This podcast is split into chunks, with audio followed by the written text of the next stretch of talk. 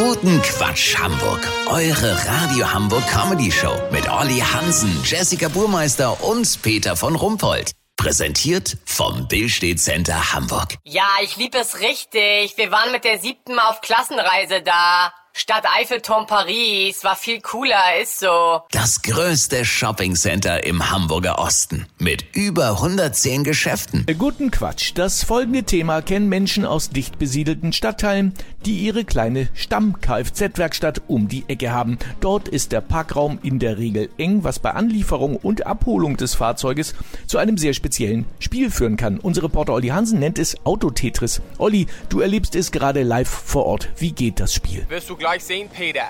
Meine Stammwerkstatt ist seit Jahren Auto Yilmaz. Ahmed hat seine Firma 1000 Meter von meiner Wohnung hier auf dem Hinterhof zwischen Schleckimarkt und der Sparkasse. Eigentlich praktisch, aber das Gelände ist winzig und total zugestellt mit Kundenautos. Rein optisch passt hier mal wieder keine Kiste mehr hin, aber aufgeben ist ja nicht so meins, weißt wie ich mein?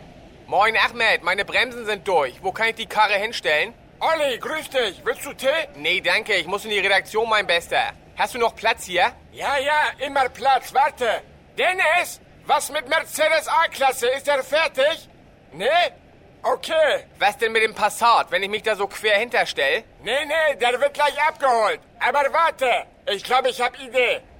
Pass auf, Peter, jetzt geht das los. Okay. Dennis fährt Polo rüber zu Rolltor. Ich fahr VW-Bus neben Volvo Kombi. Dann ich parke Dennis Auto zwischen blaue Toyota und du gehst zwischen Lücke von Nissan und Smart. Alles klar? Mega. Und was mit dem Anhänger? Schieb ich zwischen Altöl, Fass und Batteriestapel. Und dein Rottweiler? Nehme ich mit in mein Büro. Komm, Rocky, geh rein. Peter, so geht Autotetris. Und wenn du das Auto wiederholst? Bei der Abholung hat Ahmed den Wagen meistens irgendwo in der Gegend geparkt. Da kriegst du von ihm den Schlüssel in die Hand gedrückt und eine Wegbeschreibung. Ich nenne das nicht Geo, sondern Autocaching.